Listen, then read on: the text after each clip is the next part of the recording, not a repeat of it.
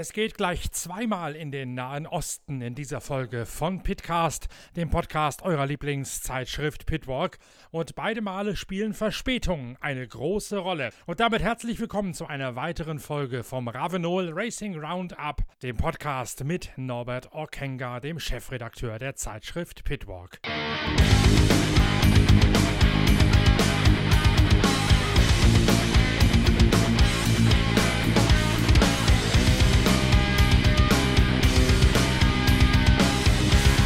neue Ausgabe unserer Zeitschrift Pitwalk ist gerade auf dem Markt und seit Freitag auch im gesamten deutschsprachigen Raum im Kiosk und Zeitschriftenhandel erhältlich. Und wir fangen die beiden großen Schwerpunktthemen der 180 Seiten starken Motorsportzeitschrift in dieser Episode von Pitcast auf, nämlich mit dem Prolog der Sportwagen Langstrecken-Weltmeisterschaft und mit der Abu Dhabi Desert Challenge, dem zweiten Durchgang der Marathon Rallye WM. Die Desert Challenge in Abu Dhabi tritt die Nachfolge der Rallye Dakar an und es gibt im Vorfeld einiges an Wirbel. Audi hat seine Nennung für Carlos Sainz völlig überraschend und relativ kommentarlos zurückgezogen und auch bei den Motorrädern präsentiert sich das Feld reichlich gerupft, denn der Dakar-Sieger Honda ist dem Vorbild der Pira Mobility Group gefolgt und schickt kein Aufgebot in die gesamte Marathon-Rallye-Weltmeisterschaft. Die Pira Mobility Group hatte KTM, GasGas und Husqvarna gar nicht erst genannt. Mit Honda hatten sie dagegen ebenso festgerechnet wie mit Audi bei den Autos. Und jetzt stehen beide Felder mit ziemlich blankem Hinterteil da. Bei den Motorrädern ist nur das Hero-Team, also die indische Marke, in die gesamte Weltmeisterschaft eingeschrieben. Eingesetzt werden die Hero-Maschinen aus dem Team von Wolfgang Fischer, also aus der Speedbrain-Mannschaft in der Nähe von Rosenheim. Und Hero ist nun der große Favorit auf den Weltmeistertitel. Ein schönes Zeugnis dafür, wie die Europäer den aufstrebenden Marken plötzlich aus freien Stücken den Markt überlassen und große Teile vom Kuchen geradezu auf dem Silbertablett servieren, was sich bei den Autos bereits angedeutet hat mit der Konkurrenz aus China. Das machen jetzt die großen Motorradhersteller nicht anders, nämlich sie machen ihre Kontrahenten, die neu auf den Markt dringen, über die Motorsportschiene stärker als die ohnehin schon wären. Indiens Marke Hero nimmt das natürlich dankend an und setzt sich ein Prolog gleich einmal nachhaltig nachhaltig in Szene. Ross Branch aus Botswana auf der Hero ist erster vor Aaron Murray, einem Südafrikaner, der Sebastian Bühler im Hero-Werksteam vertreten muss, denn Sebastian Bühler ist auch für den Prolog der Abu Dhabi Desert Challenge noch nicht wieder einsatzbereit. Mary aus Südafrika ersetzt Bühler nach dessen Fissuren, die er sich bei der Rallye Dakar nach einem Sturz zugezogen hat. Eigentlich wäre Tobias Ebster aus Österreich auf einer privat eingesetzten KTM zweitschnellster hinter Ross Branch gewesen. Ebster allerdings verpasst auf dem Prolog zwei Wegpunkte, fasst sich dafür so viel Strafe Strafzeit ein, dass er auf den letzten Platz zurückgestuft wird. Ross Branch beginnt also die erste Etappe morgen als Erstplatzierter vor Aaron Murray und Konrad Dabrowski sowie Jean-Luc Le Pont auf den Plätzen dahinter.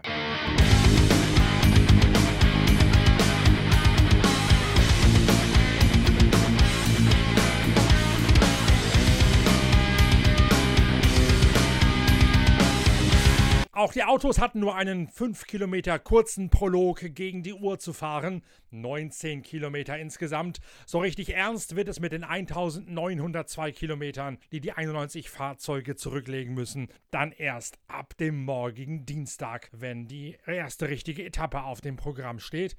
Die Bestzeit geht an Nasser Al-Attiyah, der mit Edouard Boulanger erstmals sich einen ProDrive Hunter teilt. Das Auto ist in einigen Bereichen robuster gemacht worden, um die latenten Schwachstellen auszumerzen. Al-Attiyah und Boulanger gewinnen die Prüfung, den Prolog mit 4 Sekunden Vorsprung vor Guillaume de Mévius und Soviet Pincerie und auf Platz 3 Martin Prokop mit seinem Ford. Prokop eines der Opfer an der großen Verspätungswelle, weil die Zöllner in Dubai dem bunten Haufen von Fahrzeugen, die von der Rallye Dakar über die saudi-arabische Grenze transportiert werden sollten, einigermaßen ratlos gegenüberstanden. Also haben die Zöllner gleich einmal alles konfisziert und nicht weiter gearbeitet, sodass ein Großteil des Feldes erst auf den letzten Drücker in Abu Dhabi angekommen ist. Martin Prokop hätte eigentlich testen wollen mit seinem Schräg in Dubai bevor er das Auto weiter verbringen lässt nach Abu Dhabi. Dieser Test ist für Martin Prokop ausgefallen. Trotzdem ist er drittschnellster vor einem der erklärten Mitfavoriten. Yazid Al-Raji und Timo Gottschalk nämlich beenden den Tag auf der fünften Position vor Lukas Moraes und Saud Variava. Al-Raji und Gottschalk haben die Rallye im Vorjahr für sich entscheiden können, nachdem Alatia dort ausgeschieden ist. Jetzt fasst Gottschalk den Prolog zusammen. Der Prolog war recht kurz und knackig, fünf Kilometer. Äh, teilweise breit, teilweise eng, teilweise schon äh, wie als sechster, siebtes Auto recht tiefe Spuren, also nicht immer einfach zu fahren. Wir haben versucht, einen guten Speed zu finden und, und sind als Fünfter ins Ziel gekommen, recht knapp äh, mit zwei weiteren Leuten innerhalb von einer Sekunde. Ja, und dadurch haben wir halt auch morgen eine recht gute Startposition, auch als Fünfter was denke ich okay sein wird. Morgen erwartet uns eine recht knifflige Prüfung, eine neue Prüfung, die wir noch nicht kennen, aber man hört sehr viel, dass eine der schwersten Prüfungen der Rallye sein soll, mit viel versteckten ähm, Step-Down in Dünen, also gebrochenen Dünen, wo man nicht sieht, wo es sehr schnell runtergeht, wo man sich auch schnell mal vertun kann. Daher ist morgen, glaube ich, wichtig, einen guten Speed zu finden, nicht zu übertreiben, aber trotzdem halt nicht zu viel Zeit verlieren. Goldschlag ist nicht der einzige deutsche Beifahrer. Dennis Zenz ist gemeinsam mit Seth Quintero ebenfalls in einem Toyota Hilux am Start. Quintero und Zenz heute auf Rang 10. Wir sind von der Abu Dhabi City nach Aldana gefahren, äh, hatten dort wie gesagt einen 5 Kilometer Prolog, ähm, war recht schnell äh, auf einem Plateau, einen künstlichen Track wurde dort gebaut, ähm, ja, wir sind als Elftes gestartet, als Zehntes eingelaufen. Wir haben ein bisschen Zeit verloren äh, aufgrund von der Startposition. Äh, es war sehr, sehr weich und tiefe Spuren für uns auch. Äh, alles war lose gefahren. Hat uns viel Traktion gekostet, viel Grip gekostet und natürlich dementsprechend auch Zeit. Äh, wir sind ein bisschen in der undankbaren Position. Äh, P10 heute heißt sehr wahrscheinlich morgen äh, Super Stage oder Wertungsprüfung 1 dann zu eröffnen äh, die Spuren zulegen für alle anderen Teilnehmer. Ähm, ist eine, eine, tolle Challenge mit Sicherheit. Ähm, ja, ist in den Dünen nicht. Äh, die, die Schwierigkeit liegt nicht darin, den Weg zu finden, weil wir natürlich gerade die Motorräder vorne dran haben. Äh, aber äh, wir fahren eine leicht andere Line oder Linie als die, die Motorräder. Äh, und dazu müssen wir die ganzen Kuppen, die ganzen Dünen eben äh, ein bisschen abfahren, äh, müssen die Bremspunkte legen. Da verliert man erwartungsgemäß oder bekannterweise ein bisschen Zeit. Ähm, aber ja, es ist, es ist wie es ist. Wir müssen jetzt das Beste draus machen. Ähm, wir hoffen auf einen guten Tag morgen. Stage 1 ist über 248 Kilometer in Loop. Es geht wieder zurück nach Aldana, ähm, bevor es danach in den Liva Desert geht äh, von Tag 2 bis Tag 4 an. Ähm, es sind in Summe dann fünf Tage über knapp 1200 Wertungsprüfungskilometer. Äh, ich glaube 1900 insgesamt, also es ist eine recht kompakte Veranstaltung. Ähm, ja, erwartungsgemäß sind es äh, fünf Tage ausschließlich Dünen und Sand. Ähm, wir sind wieder im Empty Quarter, sind quasi äh, genau auf der anderen Seite von der 48 Stunden Chrono Stage der Dakar Rallye. Äh, also quasi wir fahren am Zaun entlang ähm, ja, eigentlich sind wir immer gut hier gewesen. Das ist jetzt unsere vierte Teilnahme hier. Teilnahme hier. Haben im ersten Jahr im, im OT3 äh, sind wir in der Open Class gefahren, konnten Gesamt anführen. Äh, Im zweiten Jahr sind wir auch im OT3 dann Dritter in der T3-Klasse geworden. Letztes Jahr im KNM haben wir die T3-Klasse gewonnen und sind Dritter im Gesamtstanding gewesen mit allen großen Autos. Und äh, ja, und dieses Jahr eben im Toyota Hilux äh, Ultimate, im T1 Plus Auto von Toyota Gazoo Racing. Äh, wir sind unter dem Zelt von Overdrive mit dabei, die uns hier betreuen. Die zweite Etappe Neuland, wie Gottschalk es gesagt hat, führt insgesamt über 374 Kilometer, davon 248 in Wertung. Sie wird zu 95 Prozent aus Sand bestehen. Auf den ersten 70 Kilometern, da erwartet die Akteure extrem weicher Wüstensand, sodass die Verbräuche wieder mal in die Höhe gehen dürften. Dazu habt ihr ja sehr viel Spannendes, Kontroverses und mittlerweile auch in der Szene extrem hart Diskutiertes gelesen in der neuen Ausgabe unserer Zeitschrift Pitwalk mit dem 80-seitigen Themen-Special zur Rallye Dakar 2024. Wer da ein bisschen tiefer einsteigen möchte, in die Geschichte hinter der Geschichte der Rallye und auch ein paar kleinere Anekdötchen genießen möchte, der kann auf der Internetseite pitwalk.de ein bisschen im Shop rumstöbern und dort die neue Ausgabe von Deutschlands größter Motorsportzeitschrift bestellen. 180 Seiten Motorsportjournalismus vom Allerfeinsten mit einem Themenschwerpunkt auf der Automobil- und der Lkw-Wertung von der Rallye Dakar warten dort nur darauf, von euch entdeckt zu werden.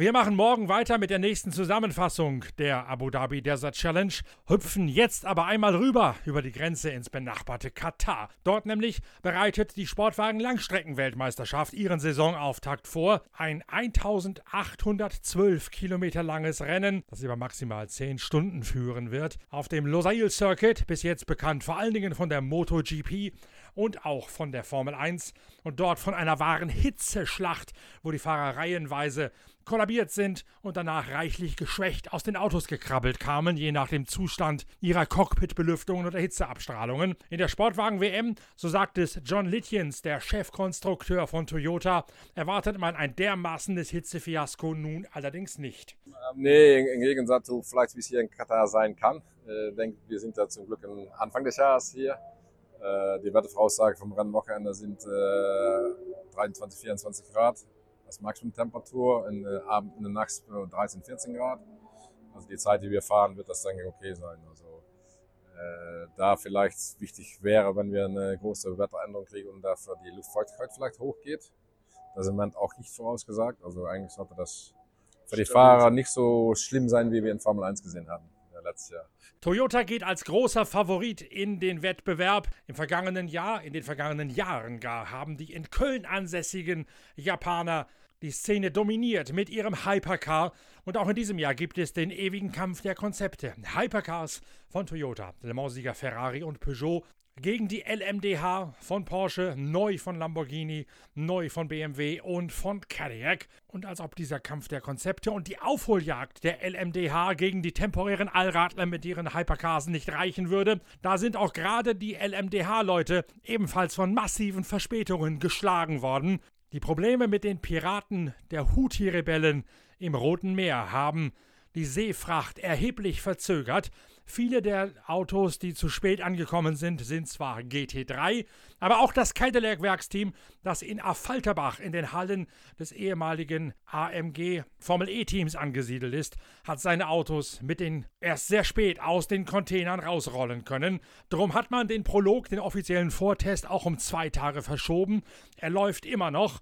Toyota hat an seinem Auto in Ruhe arbeiten können, während alle anderen sehr, sehr hektisch agieren mussten. John Litjens, der Niederländer als Chefkonstrukteur, fasst die wichtigsten Veränderungen am Auto der Titelverteidiger zusammen. Die, die offensichtlichste Änderung ist eine klare Delivery. Und ich glaube, die Allgemeinheit äh, sieht das auch eine klare Verbesserung, mehr aggressiv. Also wir werden sehen dieses Jahr. Wir werden es auch brauchen, denke ich, dieses Jahr.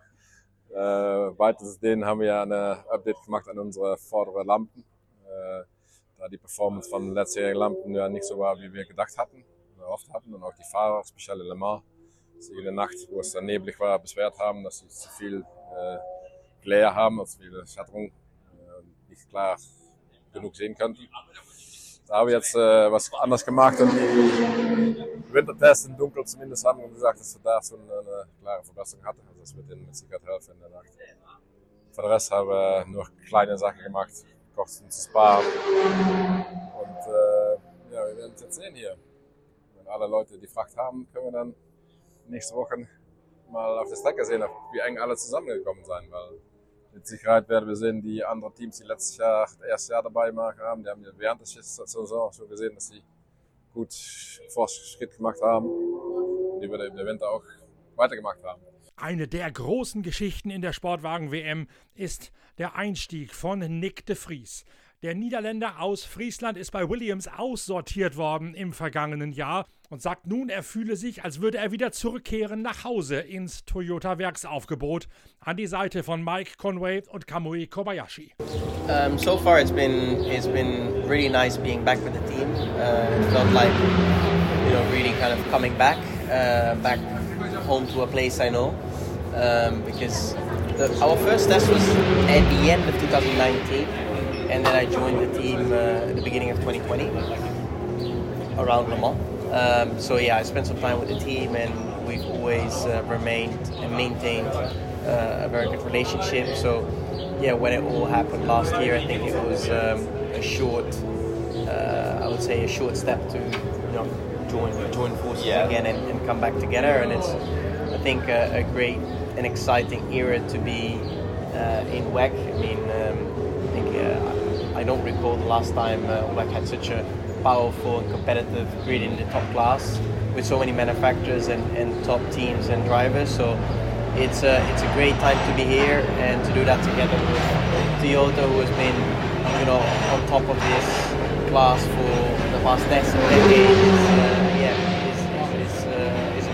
Bereits Ende 2019 hätte er dort seinen ersten Test gefahren. 2020 sei er dann fest zum Team gekommen und hätte seitdem immer im Austausch gestanden. Nach dem, was im Vorjahr passiert gewesen sei, wäre es nun ein sehr kurzer Weg zurück gewesen und ein sehr anspruchsvoller gleichwohl, denn er könne sich nicht entsinnen, wann er zuletzt in einem so stark besetzten Topfeld gefahren sei. Mike Conway und Kobayashi rechnet er als Teamkollegen sehr hoch an. Yeah, I mean they're both uh, great, great drivers. They've achieved and accomplished already a lot in uh, in endurance, WEC racing, uh, won Le Mans, but also in their careers. And I personally really enjoy the history of our uh, kind of sport.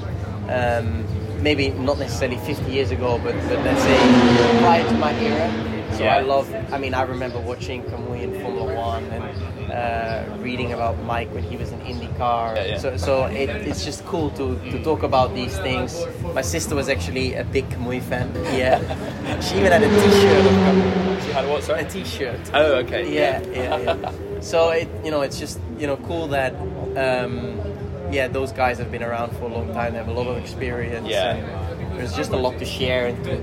Er hätte sehr wohl ein Gespür und ein Feeling für die Historie des Motorsports. Vielleicht nicht für die letzten 50 Jahre, aber sehr wohl über die jüngere Geschichte wisse er Bescheid hätte sehr genau verfolgt, als Mike Conway noch IndyCar gefahren sei und seine Schwester sei sogar aus Formel 1 Zeiten ein Fan von Kamui Kobayashi gewesen, besäße von dem sogar ein T-Shirt. Vor seiner unglücksseligen Zeit bei Williams war Nick de Vries bereits in der Sportwagen-Langstreckenszene unterwegs in der LMP2-Klasse. Nun allerdings in der ersten Liga erwartet er eine völlig andere Dynamik bei den Rennen. Yes, I mean, I, I know the WEC Championship, I kind of know the basics.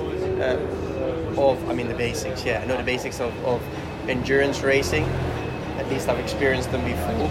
Um, but there will be obviously a little bit of, you know, kind of um, uh, getting getting used to, um, you know, racing against 18 other cars in the top class with all pro drivers. The dynamic is a bit different when you are with, you know, with a a bronze on the car and you are timed differently. Now we're all you know pros trying to you know achieve uh, you know the best possible result collectively and, and I think that dynamic will be Die WM und die Grundsätze des Langstreckensports würde erkennen, aber man müsse sich umgewöhnen, wenn man gegen 18 Profis im Feld der Erstligisten antrete. Da sei die Dynamik eine völlig andere, als wenn man wie in der LMP2 sich die Autos mit Bronzefahrern teile.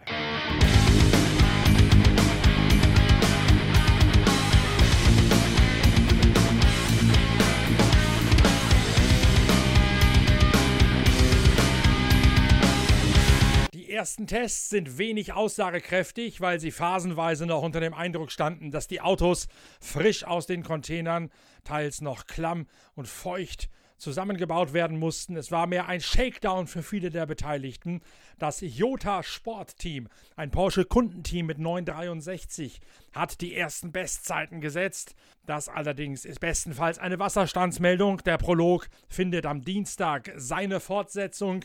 Wenn es was Wichtiges aus der Wüste zu berichten gibt von den Testfahrten, hört ihr das natürlich auch in der nächsten Folge von Pitcast, dem Podcast eurer Lieblingszeitschrift Pitwalk. Ansonsten konzentrieren wir uns vorerst auf die Marathon-Rallye-Weltmeisterschaft. Und da gibt es nicht nur viel zu lesen in der neuen Ausgabe von Pitwalk, sondern es gibt auch viel zu gucken im Stream von Pitwalk TV.